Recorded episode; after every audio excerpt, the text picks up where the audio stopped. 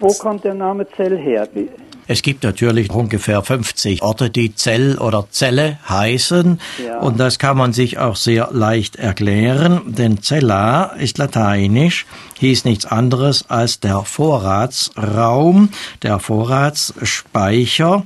Und es dürfte sich äh, darum handeln, dass dort ein klösterlicher Wirtschaftshof gestanden hat, der eben die Cella hieß, der Vorratsraum, der Wirtschaftshof. Und daraus ist dann ein Ort entstanden, der bis heute Zell heißt.